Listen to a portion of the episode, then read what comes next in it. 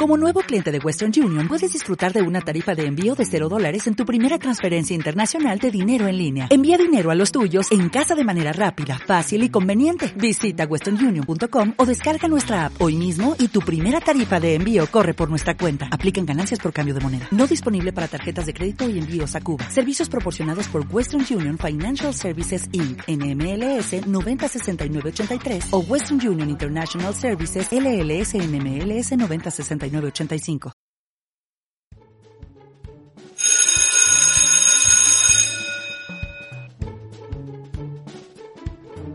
Esto es La Madriguera. Hoy escucharemos la representación de la obra La Maestra, de Enrique Buenaventura.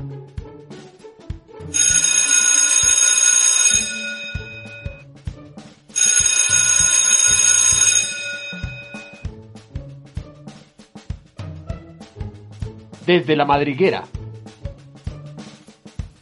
Nos unen las lecturas desde la madriguera. Desde la madriguera.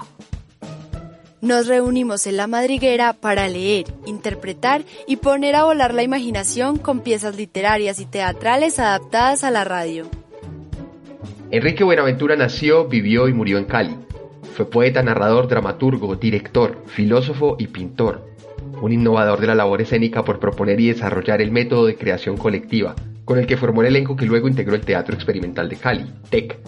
Entre sus obras más destacadas están A la diestra de Dios Padre, Los papeles del infierno, Requiem por el Padre de las Casas, Historia de una bala de plata, Vida y muerte del fantoche lusitano, Ópera bufa, La denuncia, entre otras.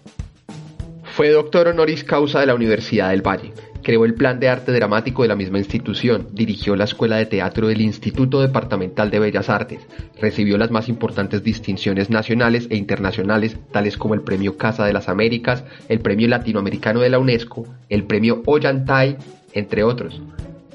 Los papeles del infierno estrenaron en el año 1968 por el Teatro Experimental de Cali, esta es una colección de piezas teatrales escritas por Enrique Buenaventura de alta importancia y reconocimiento para la historia del teatro latinoamericano y un testimonio artístico vigente de la dolorosa relación entre violencia y cotidianidad en nuestro país.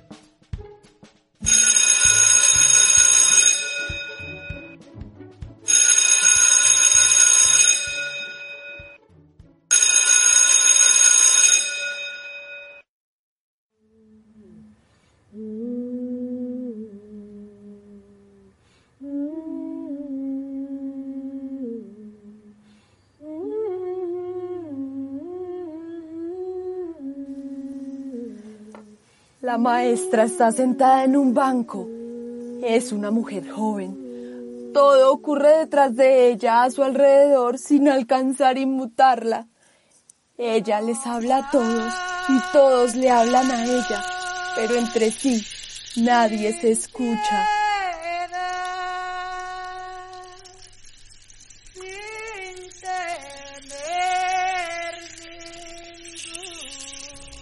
Estoy muerta. Nací aquí, en este pueblo, en la casita de barro rojo con techo de paja que está al borde del camino, frente a la escuela. El camino es un río lento de barro rojo en el invierno y un remolino de polvo rojo en el verano. Cuando vienen las lluvias, uno pierde las alpargatas en el barro y los caballos y las mulas se embarran las barrigas, las enjalmas y hasta la cara y los sombreros de los jinetes son salpicados por el barro. Cuando llegan los meses de sol, el polvo rojo cubre todo el pueblo. Las alpargatas suben llenas de polvo rojo y los pies y las piernas y las patas de los caballos y las crines y las enjalmas y la cara sudorosa y los sombreros. Todo se impregna de polvo rojo. Nací de este barro y de este polvo rojo y hoy vuelvo a ellos. Aquí, en el pequeño cementerio que vigila el pueblo desde lo alto, sembrado de hortensias, geranios, lirios y espeso pasto. Es un sitio tranquilo y perfumado el olor acre del barro rojo se mezcla con el aroma dulce del pasto yaragua y hasta llega, de tarde, el olor de monte. Un olor fuerte que se despeña pueblo abajo. Me trajeron al anochecer. Ahí, ahí viene Juana Pasambú, mi tía. ¿Por qué? Quisiste comer? Yo no quise comer. ¿Para qué comer? Ya no tenía sentido comer. Se come para vivir y yo no quería vivir. Ya no tenía sentido vivir. Ahí, ahí viene Pedro Pasambú, mi tío.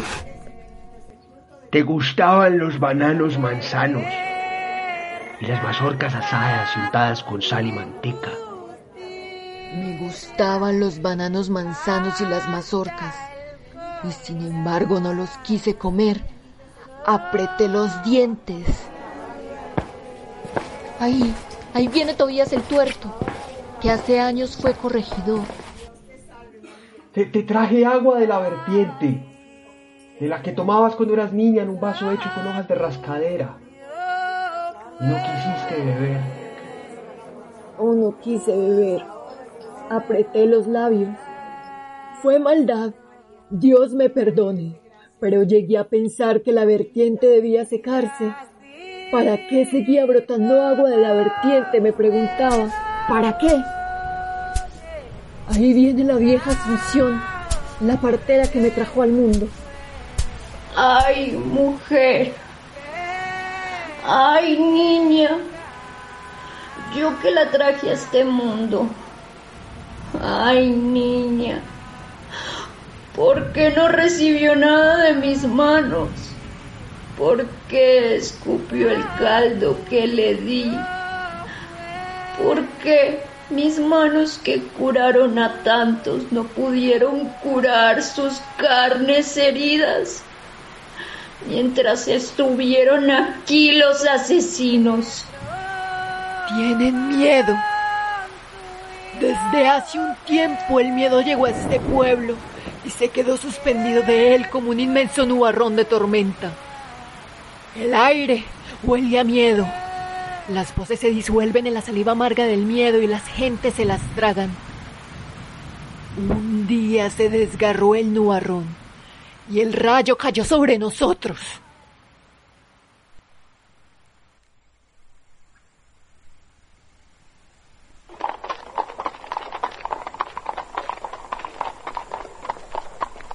Estamos aterrados.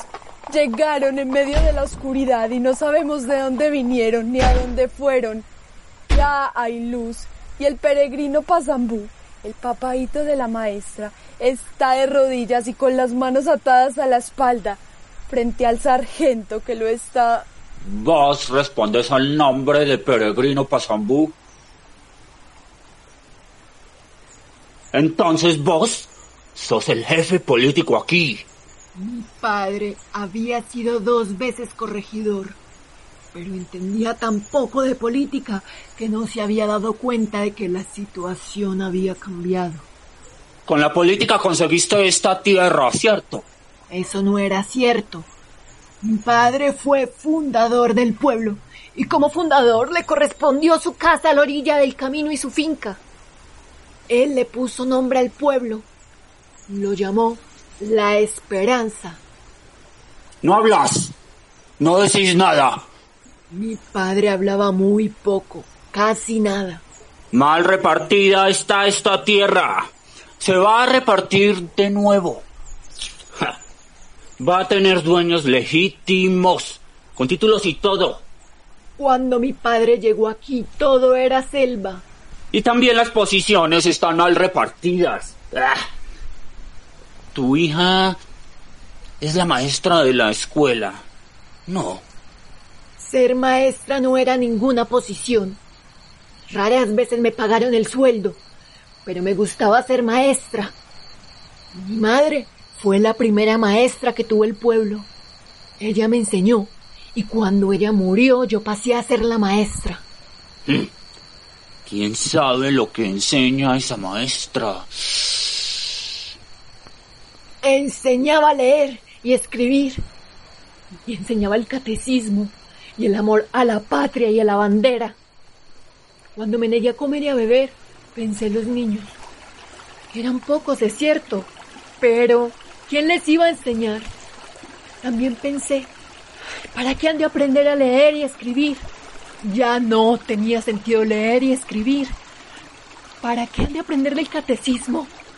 ¿Para qué han de aprender del amor de la patria y la bandera? Ya no tiene sentido la patria ni la bandera. Fue mal pensado, tal vez. Pero eso fue lo que pensé. ¿Por qué no hablas? No es cosa mía. Yo no tengo nada que ver. No tengo la culpa. ¿Ves esta lista? Aquí están todos los caciques y gamonales del gobierno anterior. Hay orden de quitarlos de en medio para organizar las elecciones. Y así fue. Lo pusieron contra la tapia de barro detrás de la casa. El sargento dio la orden y, y los soldados dispararon. Luego el sargento y los soldados entraron en mi pieza y uno tras otro me violaron.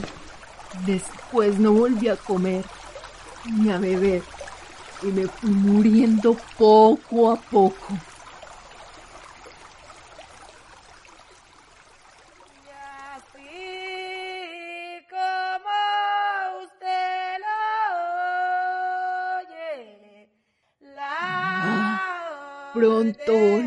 A llover y el polvo rojo se volverá barro.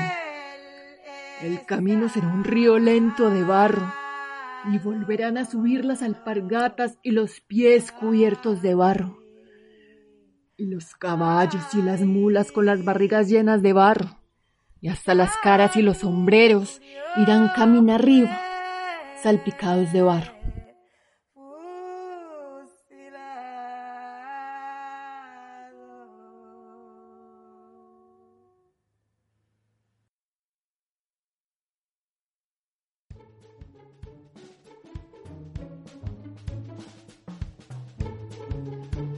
La maestra, con las voces de Manuela Ramírez como la maestra, Melisa Vélez como la vieja Asunción y Juana Pasambú, Juan Camilo Miranda como Pedro Pasambú y Tobías el Tuerto, Diego Barrera como el sargento, dirección Mario Sánchez, edición de sonido María Isabel Mesa. Música por Elena Inestrosa.